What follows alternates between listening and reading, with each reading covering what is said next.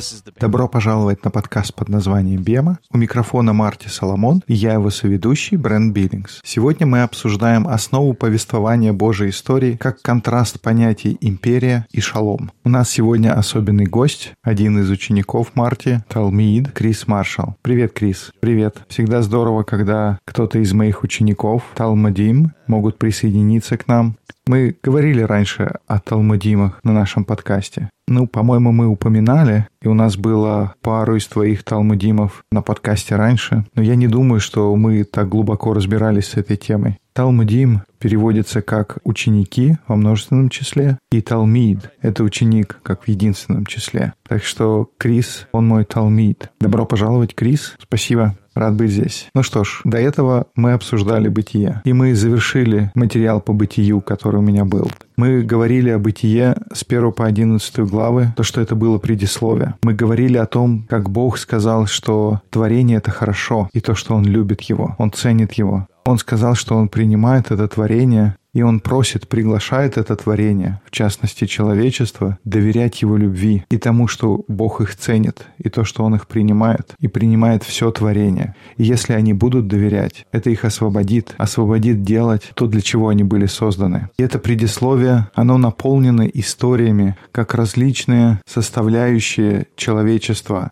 будь то одна семья или несколько поколений, или целая цивилизация, которые не доверяют. И после этого мы читали введение. Практически в тот самый момент, когда мы становимся обезнадежены, мы теряем надежду, нам представляют семью Бога. Это люди, которые знают, как доверять истории. Они знают, как быть гостеприимными. Они знают, как жить жизнь, наполненную самопожертвованием, вместо лжи, которую приносит с собой страх и неуверенность. И это не означает то, что у них нет борьбы со страхом и неуверенностью. Это не означает то, что они не делают множество ошибок, но они полны этого огня, полны хуцпы, они полны преданности, убежденности о том, чего им нужно, жестоковыйные люди. И они продолжают настаивать на истинности Божьего повествования, на правде того, что история хороша, и в конце концов ей можно доверять. И мы видели, как это проявляется в истории Авраама, Исаака Иакова. И затем в истории Иосифа мы видели, как эта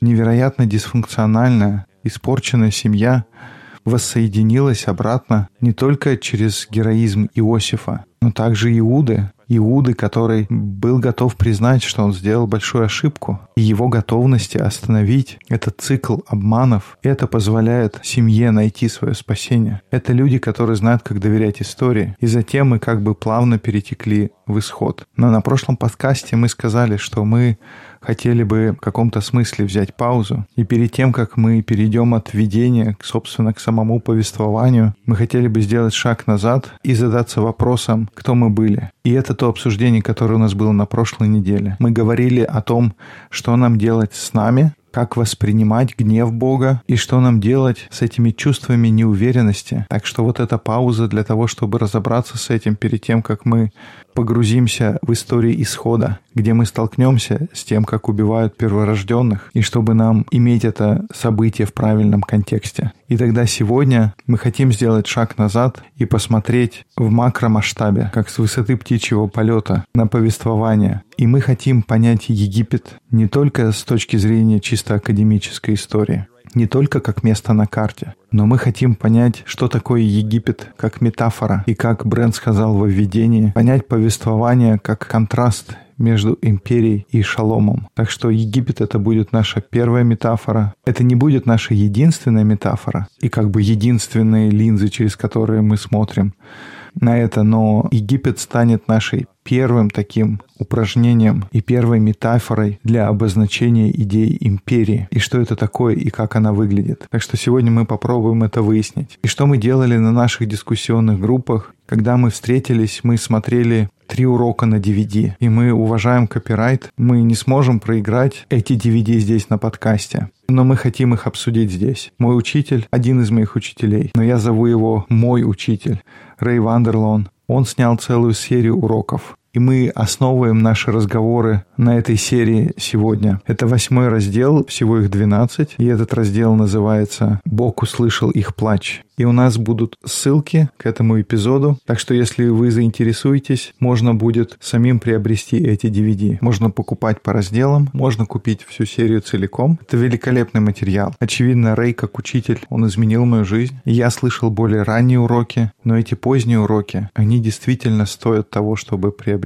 и посмотреть. Мы взяли эту восьмую часть и посмотрели три первых урока. И первый урок на этом DVD назывался «Насколько большой ваш Бог?». И мы понемногу пройдем, коснемся тех вопросов, о которых он говорил. И у нас здесь Крис, он даст свои какие-то комментарии. И есть Брент, кто тоже их смотрел. Так что мы все посмотрели эти видео. Мы постараемся тем, кто их не смотрел, дать хотя бы поверхностное представление. Мы сделаем все, что в наших силах, чтобы суммировать и на словах описать как можно лучше эту картинку. Но если у вас есть возможность посмотреть видео, те образы, которые вы увидите, они оживают, и это вполне возможно будет отличаться от того, что вы думали, на что похожа эта история. Так что я определенно рекомендую посмотреть, если можете. И причина, по которой я делаю такой просмотр со своими студентами и учениками практически каждый год, так это потому, что то визуальное представление, которое у нас есть о Египте, совершенно не обязательно, что это неправильное оно, но абсолютно точно оно не полное. Так что мы хотим дополнить его, и мы поговорим больше об этом сегодня. Итак, первое видео Рэй начинает все повествование исхода, и он говорит, что на протяжении всего повествования у нас есть две истории. И одна история, одно повествование, оно о порядке творения. Фактически у нас есть библейское повествование о порядке. И мы уже говорили об этом, и вы, если хотите, можете вернуться и снова прослушать предыдущие подкасты. Но из хаоса, того, что мы называли тоху вавоху, то, что на иврите означает хаос, Бог сказал и сделался порядок, и порядок приходит, и Бог называет этот порядок хорошим. Это происходит в Бытии в первой главе. Это где история начинается, и очевидно, это где начинается спуск снова в хаос. Но центральная вещь для понимания библейского повествования — это есть вот эта идея, как Бог говорит, и получается порядок из хаоса. Как Бог поддерживает порядок, откуда этот порядок приходит и кто источник этого порядка. затем в середине этой серии есть большой отрывок видео, где Рэй начинает говорить, что хорошо, вот это библейское повествование. Но как насчет египетского повествования? И что интересно, он упоминает, как не во всех деталях, но в шутку говорит о том, насколько похоже, как много есть параллелей между историей сотворения в Египте и библейской истории сотворения. И, Крис, спрошу тебя, запомнилось ли тебе что-то, когда ты смотрел это сравнение между египетским и библейским повествованием? Ну, я помню, что бог Ра, он сидит, как проплывает над темным болотом и как будто случайно создает этот мир. И это очень похоже на Бога, который как дух парит над водами. Но Бог, он намеренно создает этот мир. Это было интересно. Абсолютно точно есть параллели между двумя историями о создании. Я думаю, что автор «Бытия» абсолютно точно использует и рассказывает очень похожую историю с совершенно другим смыслом по сравнению с египетской историей. Брент, у тебя было что-то, что ты хотел заметить об этом видео? Не уверен до конца, если это было в этом месте, может быть, чуть-чуть попозже. Это место, где они говорят о картуш, как это место, которое Бог сотворил. И они изображают Бога внутри этого пространства, что мне показалось интересным, потому что во многих картинах я вижу, как Бог, Он вне пространства, которое Он создал. Он не там, где ты. Но в этих картинках картуш Бог изображен внутри этого пространства. Это хорошее замечание и замечательный поворот, потому что ключевым в египетском повествовании является тот факт, то, что Бог внутренне связан с каким характером. Крис,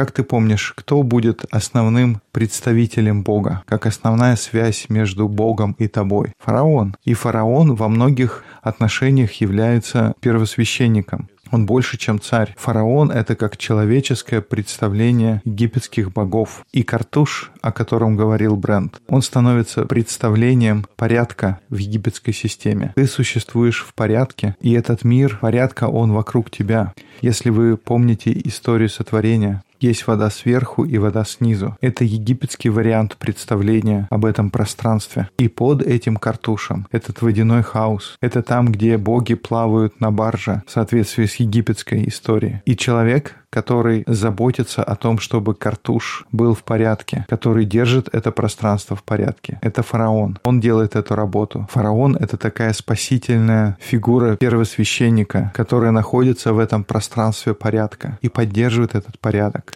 той работы, которую он делает. Так что мы сразу же видим этот сильный контраст, как эти истории сталкиваются. Библейское повествование о Боге, который внутренне связан с тем, что внутри и снаружи этого мира, который говорит и начинает быть порядок. И другим повествованием, где фараон должен поддерживать порядок, иначе мир разрушится и все будет уничтожено. И мы видим повествование, построенное на страхе. И есть другое повествование, построенное на доверии. Так что мы имеем вот эти два конкурирующих повествования. Какие-то еще, ребят, у вас мысли по поводу этой первой части? Мне особенно понравилось то, что в Библии не названо, какой фараон это был. Я думал в последнее время, после того, как посмотрел это видео, как это важно или не важно. Фигура фараона, его характер, он описан, и он упоминается довольно часто. Но он не настолько важен в том смысле, что нам не нужно знать, какой именно фараон это был. Это был просто фараон, как будто это какой-то собирательный образ любого из фараонов в Библии.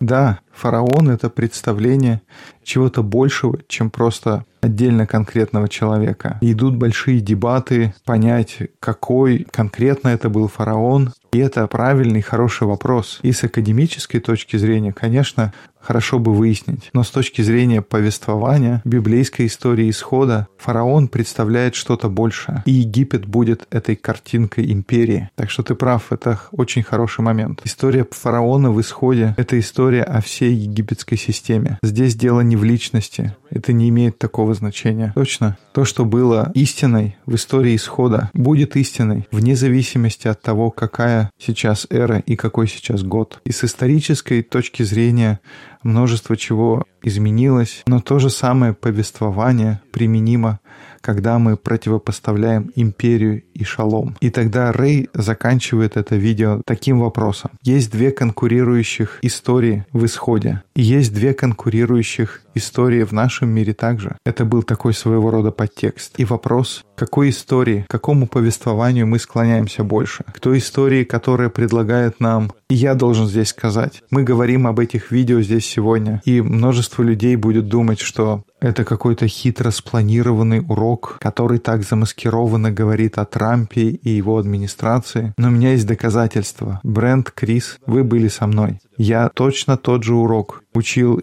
и до того, как была эта администрация. И мы говорили об этой истине и тогда, когда правил Обама, и тогда же, когда президент Трамп. Но я понимаю, что сейчас это может быть чувствительный вопрос из-за тех событий, которые происходят. И можно думать, ну, он будет комментировать мои политические взгляды. Нет, в смысле да, но не впрямую. Как мне не важно, какие политические взгляды у вас. У нас по-прежнему есть эта проблема. На кого мы возлагаем наши надежды? На фараона? И фараон для нас может выглядеть совершенно чем-то другим. Но Рэй говорит, что мы можем посмотреть на наши жизни и на наш мир, и на нашу культуру. И мы, в принципе, должны быть способны сказать, к какому повествованию мы склоняемся больше. И если мы склоняемся к библейскому повествованию, должен быть шалом, мир, который привносится в хаос. И тогда посторонних принимают, как вещи, которые неправильны, должны быть поставлены на правильное место. Это то, что называется шалом. Но если мы купились на неправильную историю, в конце видео Рэй говорит, это означает, что есть люди, которые как расходный материал, бедные беженцы, иностранцы, сироты, вдовы, старики — это будут люди, которых выбросил на обочину. Потому что самое главное — это держать картуш в порядке. И наша вера, как мы верим, кто тот, кто является источником этого порядка. Это играет большую-большую роль. И это вот такое введение в эти два повествования. Эти повествования, которые я буду называть «Империя» и «Шалом». У Рея это называлось Египет и Библия. И можно тоже использовать эти два понятия, но я буду использовать эти два слова — империя и шалом. Фактически, если вернуться к нашему обзору, одна из вещей, которую мы говорили об истории Бога, когда мы закончили книгу «Бытия», мы говорили о том, что в предисловии в главах с 1 по 11 «Бытия» говорится о том, чтобы доверять хорошей истории. И затем было введение и рассказ о семье Бога. И следующее по порядку — это история книги Исхода. Это то место, где Божье повествование начинается. И это Божье повествование мы будем называть сказом о двух царствах. Так что фраза, которая будет проходить через все мы учение от исхода до самого откровения и дальше, когда мы будем обсуждать историю церкви до самых наших дней, мы всегда будем находить себя в этом сказании о двух царствах. Есть царство Шалом и есть царство империи. И каждый день мы выбираем, на какое повествование мы должны купиться. И это то место, где мы начинаем понимать эти мысли и начинаем размышлять перед тем, как мы переходим ко второму видеоуроку. И в конце урока сказал что-то насчет того, что если ты видишь культуру, где жизнь человека дешево, и жертвовать другими — это приемлемо для того, чтобы поддерживать нашу одержимость удовольствиями и развлечением и богатством, то ты видишь неправильную историю. Um, and that's all I'll say about that. Я просто проверил, что это видео было записано ну, достаточно давно, как много лет назад. И так интересно видеть, что оно так подходит для тех вещей, с которыми мы боремся в нашей культуре прямо сейчас. Так что это все, что я хотел сказать о первом уроке. Теперь переходим ко второму видео. И второе видео называется «Израиль в рабстве. Бог услышал их плач». И это видео начинается с рассказа о земле Гисен или Гашен. И это просто невозможно поверить. Он стоит на сочной зеленой траве. Ячмень растет. Это совершенно не то, что я представлял себе, когда думал о Египте. И вот начинается видео, и он стоит в этой пышной зелени, он делает введение к видео, а потом он делает два шага, и когда камера поворачивается вместе с ним, вы переходите от этого удивительного зеленого фона, где нет ничего, кроме листвы, урожая и посевов, в абсолютно бесплодную пустыню. И это как очень яркая картинка для меня, потому что, как он говорит на видео, вот какая земля Гошен. И здесь поселились израильтяне. И когда я представлял себе Египет, я думал, ну там фараоны, пирамиды, пустыня. Но на самом деле вот это место, где дали место поселиться израильтянам. Это лучшие сельскохозяйственные угодья на всей земле. Несколько лет назад National Geographic, они провели исследования, они сделали разрезы 10 лучших сельскохозяйственных угодий на всем земном шаре. И второе и третье место — это были земли здесь, в Соединенных Штатах. Это была земля с великих равнин, там были вулканические минералы, северо-западе, и они шли вглубь на 2 метра то есть 2 метра плодородной почвы. А земля Гошин в дельте Нила, под ней 30 метров плодородного слоя почвы. Им даже не удалось докопаться до конца этого плодородного слоя. Так что это по сей день самый лучший плодородный слой на всей земле. И именно здесь поселились израильтяне. И причина, почему они могли здесь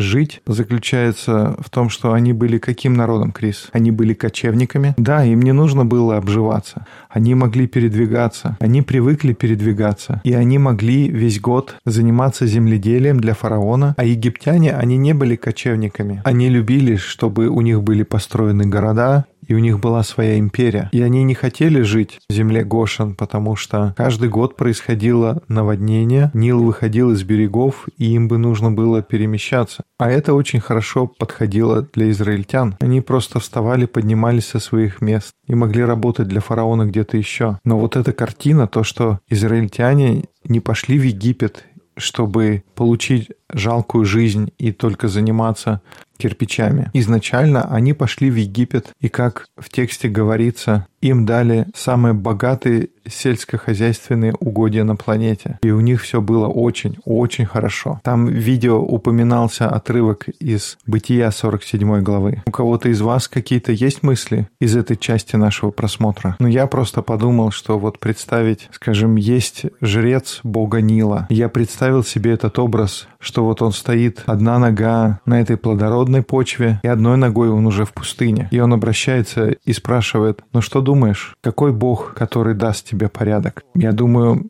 было бы достаточно сложно сделать выбор. Да, мне нравится эта мысль. И позже в видео есть момент, когда камера поднимается, и можно издалека увидеть эту линию. И это как прямая линия, где слева от линии ты по пояс в траве, а справа не листочка. И я не преувеличиваю, это полностью бесплодная пустыня. Там буквально несколько кадров, так что не пропустите. Да, это очень-очень хорошо. Но ты прав, Крис. Это как может быть живая метафора, когда ты стоишь одной ногой на плодородной земле, и другой ногой в пустыне, и можно задаться вопросом, какое повествование ты думаешь должно работать. И для нас, верующих людей, это большой вопрос, потому что я не уверен, что если бы нам поставить одну ногу в густую растительность, а другую ногу в голую пустыню, я не думаю, что мы посмотрели бы в сторону пустыни и сказали, это где Бог. Я думаю, мы бы сказали, ну, конечно, Бог там, где прекрасные плодородные поля. Но, тем не менее, после этого в этом втором видео Рэй спрашивает,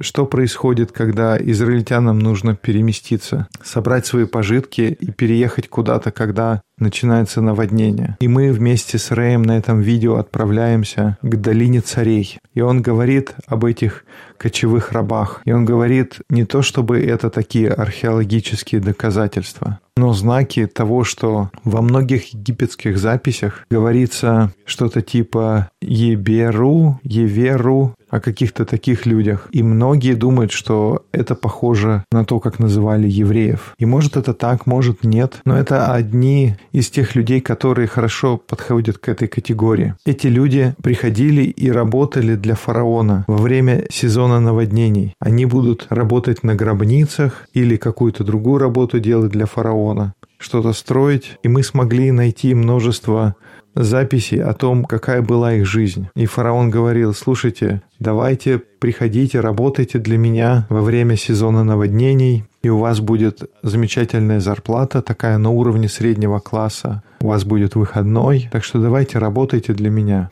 Будет такая десятидневная рабочая неделя, так что вы работаете 10 дней, и затем 2-3 дня будет выходной. Очень-очень похоже на нашу культуру. Восьмичасовой рабочий день, им давали все для еды, и им предоставлялось трехкомнатное жилье, такое жилье для размещения, которое фараон предоставлял для всех своих работников. И у них был источник воды, была еда, и все, что им нужно для очень-очень комфортной такой жизни среднего класса. И одна из вещей, на которую указывает Рэй, что когда вы читаете библейскую историю, будь то Второзаконие или Иисус Новин, или вы читаете книгу Иезекииля, что эти отрывки говорят нам? Крис, ты помнишь? Так, посмотрим, что Иезекииль сказал про то, что они делали, когда были в Египте. Иисус Новин то же самое. Он сказал им убрать ложных идолов, избавьтесь от богов, избавьтесь от богов, которым вы служили в Египте. Иезекииль говорит то, что они служили богам в Египте, и Бог сказал им перестать, а они отказались. Так что есть множество библейских отрывков, которые говорят, что где-то в этом процессе люди Израиля когда они были в Египте. Они купились на это египетское повествование. Не каждый из них. Не так, что вообще не было исключений. Но картина, которую Библия рисует для нас. Но картину, которую нам рисует Библия, о которой говорят пророки, что где-то в этом процессе Израиль купился на египетское повествование. Точно как Крис только что сказал. Они поставили одну ногу на траву и одну ногу в пустыню и сказали, мы знаем, куда пойдем. И мы больше говорим об этом в классе, и мы смотрим на фотографии развалин этих больших печей, и мы говорили, что Египет был одной из самых могущественных сил на планете, и он стал такой, потому что он, у него была технология. Ты помнишь, какая, Крис? Это работа с металлом, так? Точно. Они научились, как делать самое сильное железо на тот момент в истории, потому что они поняли, как можно сделать огонь горячее. У них были эти гигантские печи, и они задували воздух в огонь, и у них были эти меха. И чем жарче ты можешь сделать огонь, тем более прочным ты можешь сделать металл. И даже если думать, древний мир у нас есть целая классификация по тому, какой был мир, исходя из металла, который использовали. Был железный век, бронзовый, поздний бронзовый, ранний бронзовый. История всегда классифицируется по металлу, потому что металл правил миром. Это как в нашем мире нефть. Таким для них был металл. Египет лидировал в обработке металла. Теперь, для чего ты используешь металл? Бренд? Для оружия и инструментов. Да, инструменты и оружие – это основное использование металла. И давай отложим оружие в сторону. Кто использует инструменты? Это израильтяне, которые занимаются земледелием для фараона. Они земледельцы, у них это замечательная жизнь среднего класса, но эта жизнь происходит на спинах других людей. И мы посещаем эти печи, когда у нас есть группа, которая едет в Израиль. И если я правильно помню, мне говорили, что температура этих печей доходила 1300-1500 градусов. Um, and we'll talk some more about this in our discussion groups.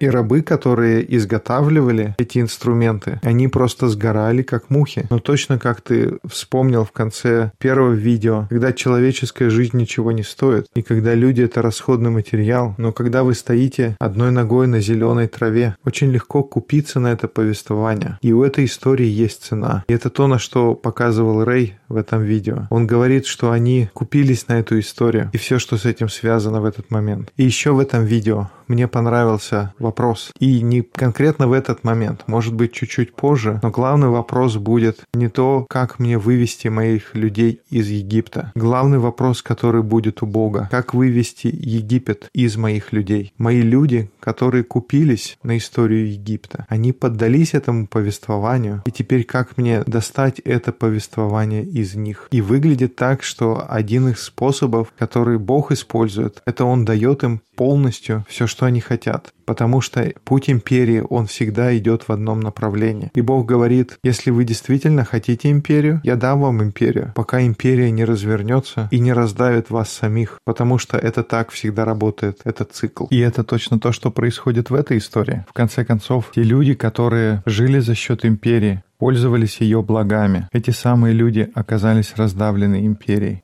И нам говорят, что был фараон, новый фараон, тот, который не помнил Иосифа. И вот теперь израильтяне оказываются в жестоком угнетении. И Рей говорит в этом видео, что каждый раз, когда мы видим изображение фараона, что мы видим, он держит в своей руке как иероглиф за иероглифом в каждом храме. Что держит фараон? Он держит пастуший посох. И это выглядит как палка, которая символизирует его силу и власть. И как изображено, что он делает этой палкой в тех храмах, которые построены в его честь. Он держит как крест-накрест с другой вещью, которая символизирует фараона.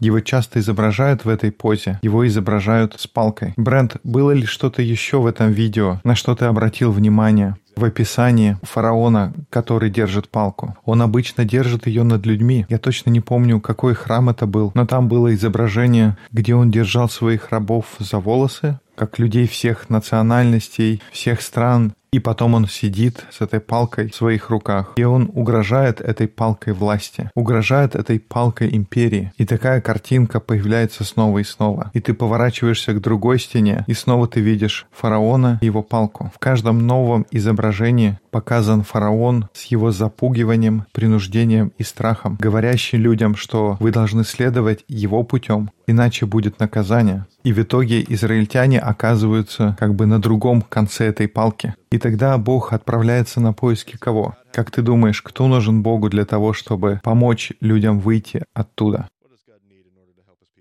Ему нужен лидер. Богу нужен партнер. Ему нужен лидер. Ему нужен кто-то, кто поможет ему. И он отправляется на поиски кого-то. И он находит кого-то, у кого есть его сердце. Может быть, он еще не научился его методам, потому что что мы видим бренд в Моисее, когда мы встречаем его в начале? Он египтянин, фактически его вырастили в доме фараона. И иногда его решение проблем — это убийство. Точно, у него есть это сердце Бога, потому что когда он видит несправедливость, когда он видит египтянина, который бьет еврейского раба, у него есть это сердце Бога. и он набрасывается на него. Может быть, ему нужно поработать с его методами и разобраться с этим подходом, чтобы нападать и убивать людей. Но у него есть это сердце Бога. И Рэй заканчивает это видео, говоря, мы должны быть людьми, которые слышат плач, потому что Бог слышит плач. И Он ищет партнеров, которые слышат плач. И тогда мы должны быть теми людьми, которые слышат плач. Может быть, есть что-то, что нам нужно изменить. Может быть, исправить, говорит Рэй. Может быть, нам нужно пойти на 40 лет в пустыню для того, чтобы Бог научил нас каким-то новым методам. Но Он ищет людей,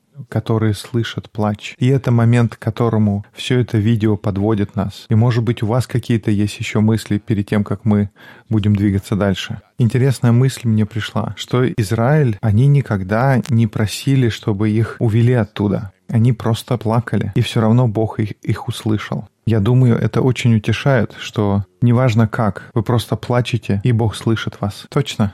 Это тот же самый Бог, которого мы встретили в бытии, и мы встречались с Ним из истории в историю. Это тот Бог, который будет помнить соглашение. Он сам себе сделает напоминание, эту радугу в истории с Ноем. Это был Бог, который сам пройдет за двоих по кровяной дорожке. Это не тот Бог, который будет ждать, когда вы найдете правильную формулу, или у вас будет правильное заклинание, или какое-то магическое действие правильное. Это Бог, который любит свое творение и хочет собрать его воедино. И когда где-то начинается крик, Он его слышит. И когда вы на той стороне, где вам приходится кричать, это для вас хорошая новость. И если вы на том конце, где вы становитесь причиной плача, это предупреждение. Так что это те вещи, с которыми мы сталкиваемся. Другая вещь, о которой я думал, это когда в начале истории Бог говорит с Моисеем и говорит, я сделаю тебя как Бог для фараона. И затем, когда они выходят из Египта в исходе 19 главе, он говорит, я сделаю вас царством священников. И одна из ролей священника — это представлять Бога людям. То есть мы выходим из системы, где фараон — это тот, у кого есть власть показать, кто такой Бог. А святилище в храме — это какое-то таинственное место, куда мало кто мог попасть. А Бог говорит, нет, я хочу, чтобы весь мой народ представлял меня. Хорошая мысль. Я очень рад то, что ты упомянул об этом. Такой миссионерский аспект этого. Ведь Бог ищет партнера, и мы надеемся, что этот партнер — это мы. И одна из моих любимых мыслей здесь, что он не просто хочет, чтобы Моисей передал послание, он смотрит на Моисея и хочет, чтобы Моисей был посланием. И мне очень нравится этот стих. Но ты прав. Бог начинает с лидера, он начинает с кого-то, который может научить других людей, что значит делать это правильно. И к моменту, когда они выходят, и к моменту, когда они попадают в пустыню, когда они следуют за Богом в пустыню, Бог хочет, чтобы все они стали царством священников. Царство Моисея — это царство людей, которые могут показать миру, какой Бог, а не просто принести послание. И наше призвание не просто рассказать что-то этому миру, но быть этим посланием к миру. Это замечательный момент. Хорошо, так что у нас теперь есть следующее видео, видео номер три. И сегодня мы не будем там очень долго останавливаться, потому что у нас будет более подробное обсуждение египетских казней в исходе, которые мы почерпнем из материала Формана. Это будет в следующей паре подкастов. Так что, если вы хотите посмотреть вперед, это о чем у нас пойдет разговор. Так что попробуйте освежить историю исхода. Это книга «Исход», главы с первую примерно до 13-14. Но в этом видео у Рэя свой подход, чтобы посмотреть на египетские казни. Потому что он говорит, то, что мы видим здесь, это конфронтация между Моисеем и фараоном, и есть как бы спор, соревнование богов. Как будто египетские боги, они представляют тот, кто был фараон, а с другой стороны бог Израиля, бог Библии, создатель всего. И один из моментов, о котором Рей учит, он говорит об этих палках-посохах, потому что они бросают их на землю, и они становятся змеями. Вначале это делает Моисей, а затем приходят волхвы, и их посохи тоже превращаются в змей. Я не знаю, откуда у меня это представление, может быть, из каких-то э, детских мультфильмов, и там говорилось, что было несколько таких магов. Так что мы не знаем точно, сколько было палок у них, но есть больше, чем один посох, которые становятся змеями. И затем, что там дальше говорится? Крис, ты можешь вспомнить? Не совсем уверен. Это там, где Моисей говорит, это все, что вы можете показать? Что происходит в этот момент, когда все змеи ползут по земле? А, посох Моисея съедает чужие посохи. То есть ты говоришь, не змей съедает? Нет, не змей. То есть ты хочешь сказать, там специально так и написано? Да, специально написано. Да, точно. И Рэй любит показывать это в тексте, потому что там не говорится, что змея Моисея съела других змей. Там написано, что посох Моисея съел другие. Теперь я не совсем уверен, как это физически произошло. Если буквально читать историю, если буквально посох съел другие посохи, или все-таки это были змеи. Но тот момент, который автор этой истории хочет показать, как не ошибайтесь, это не какая-то война между разными змеями. Это вопрос, чья палка, чей посох. И есть палка, о которой Крис раньше говорил, как палка или жезл, который символизирует силу и власть империи. Именно этот жезл, он олицетворяет абсолютное лидерство фараона. А есть пастуший посох, посох Бога, может быть какая-то старая грязная палка, найденная где-то в пустыне, и Бог говорит, что она будет представлять, кто я есть во всей моей силе. И у нас здесь есть противопоставление двух палок, таких палок разного типа. Ну хорошо, еще какие-то мысли по поводу видео, перед тем, как у нас будут какие-то заключительные мысли. Ну, есть много мыслей по поводу казни, но, как ты сказал, мы поговорим об этом позже. И концу видео 3, которое, кстати, называется «Перст Божий», он называет эти казни как «Перст Божий». И в конце этого видео он говорит о каждой из казней. И он показывает, как эти казни — это не просто как произвольно выбранные такие устрашительные действия. Не просто Бог кидает, что попало на Египет, но Бог намеренно обращается к иерархии египетских богов. И если можно себе представить, есть иерархия этих десяти богов, как будто пирамида или как кегли для боулинга. Бог начинает снизу, и он начинает отбрасывать египетских богов один за одним. И то, что Рэй здесь упоминает, он говорит, что в истории исхода Бог говорит, что он сделает это для того, чтобы евреи знали, и какое он слово использует для того, чтобы обозначить «знали» или «познали меня». Он использует еврейское слово «яда». И что оно означает? Это как очень хорошо знать, на интимном уровне, как будто Бог хочет знать твое сердце, и Он хочет еда твое сердце, как его самое глубочайшее, самую его сущность. Right. Right. It's like an experience.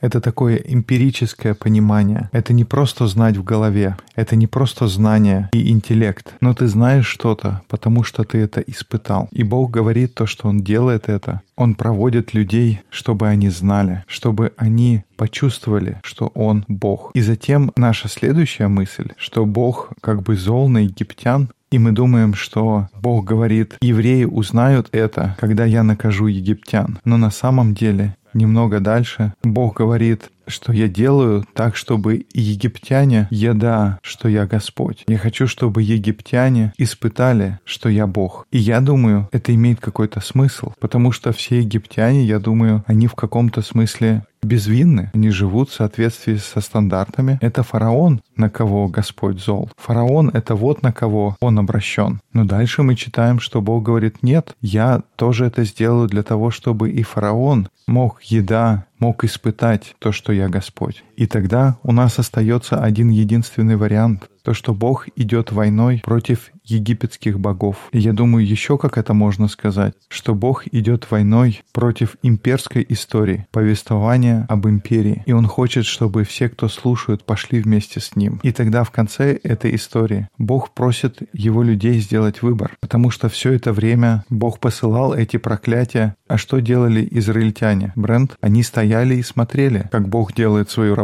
Они смотрели на то, что делает Бог, и вот приходит десятая казнь. И Бог говорит, Теперь вам нужно показать чуть-чуть желание со своей стороны. Пришло время вам довериться истории, потому что вот то, что я собираюсь сделать. Потому что вам нужно взять козленка, который был символом чего, как ты считаешь, Крис? Не уверен, это был символ бога Ра,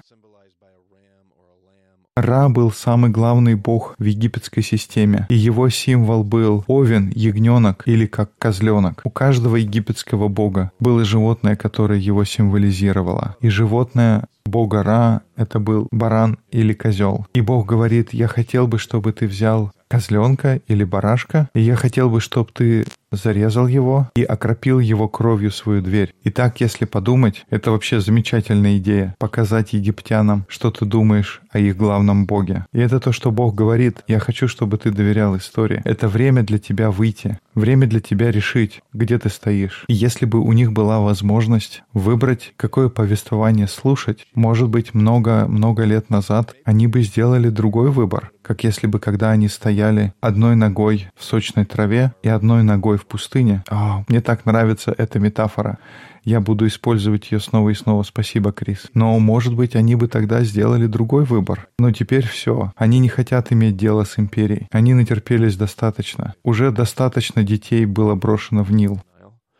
Uh, уже достаточно били их стариков, уже достаточно издевательств над их женщинами. И в этот момент они уже готовы позволить Богу вывести Египет из себя. И они, я надеюсь, большая часть из них, точно не говорится, но такое ощущение, что многие-многие из них сказали, мы выбираем историю Бога, мы выбираем Божье повествование. И, наверное, мы можем предположить, что кто-то не согласился. Так что эти уроки, эти DVD очень помогут нам, помогут нам за задать тон этого сказа о двух царствах. И эти DVD это очень хороший способ показать империю, показать таким образом, чтобы это было, с одной стороны, мягко, чтобы это не было совсем оскорбительно, но достаточно сильно, чтобы сделать очевидным, насколько актуально это и в нашем сегодняшнем мире где у нас есть два повествования, и мы не находимся на том конце истории исхода, где мы страдаем от руки фараона. Но, может быть, мы находимся в той части истории, где только все начиналось, и, возможно, есть вещи, которым нам нужно еще поучиться из библейского повествования. Я думаю, что мы боремся с этой идеей, что, а может быть, у меня может быть и то, и другое. Я думаю, что иногда мы можем думать, что у меня будет Божья империя,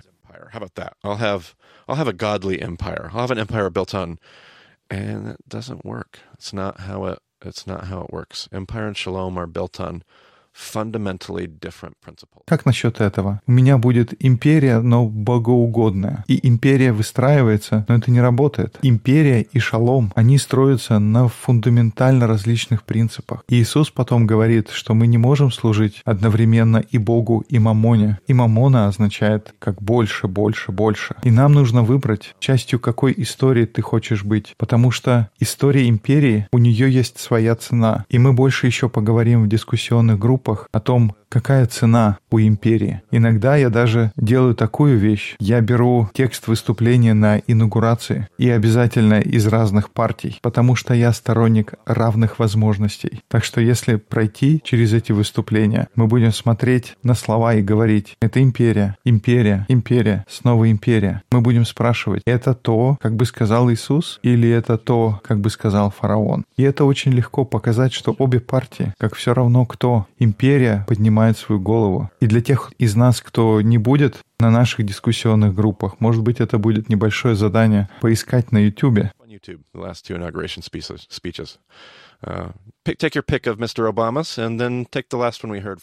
Попробуйте взять две речи с инаугурацией, например, президента Обама и президента Трампа, и спросите себя, смотрим ли мы на картуш с человеком посередине, говорящим «не беспокойтесь, мы позаботимся о порядке этого пространства». И спросите себя, чего Бог хочет от его людей. Спросите себя, чего стоит наша роскошь, чего стоит наш комфорт, и во сколько на самом деле обходится наш досуг. И, может быть, самое главное, какова цена нашего чувства безопасности. Так что вот несколько тем для обсуждения. Так что, если вы живете на Полюс, мы надеемся, вы присоединитесь к нашим дискуссионным группам в Москве по вторникам или в Пулмане по средам. Если вы хотите связаться с Марти, его можно найти на Твиттер как Марти Соломон. Меня можно найти на Твиттер как я IBCB. Крис, как тебя найти?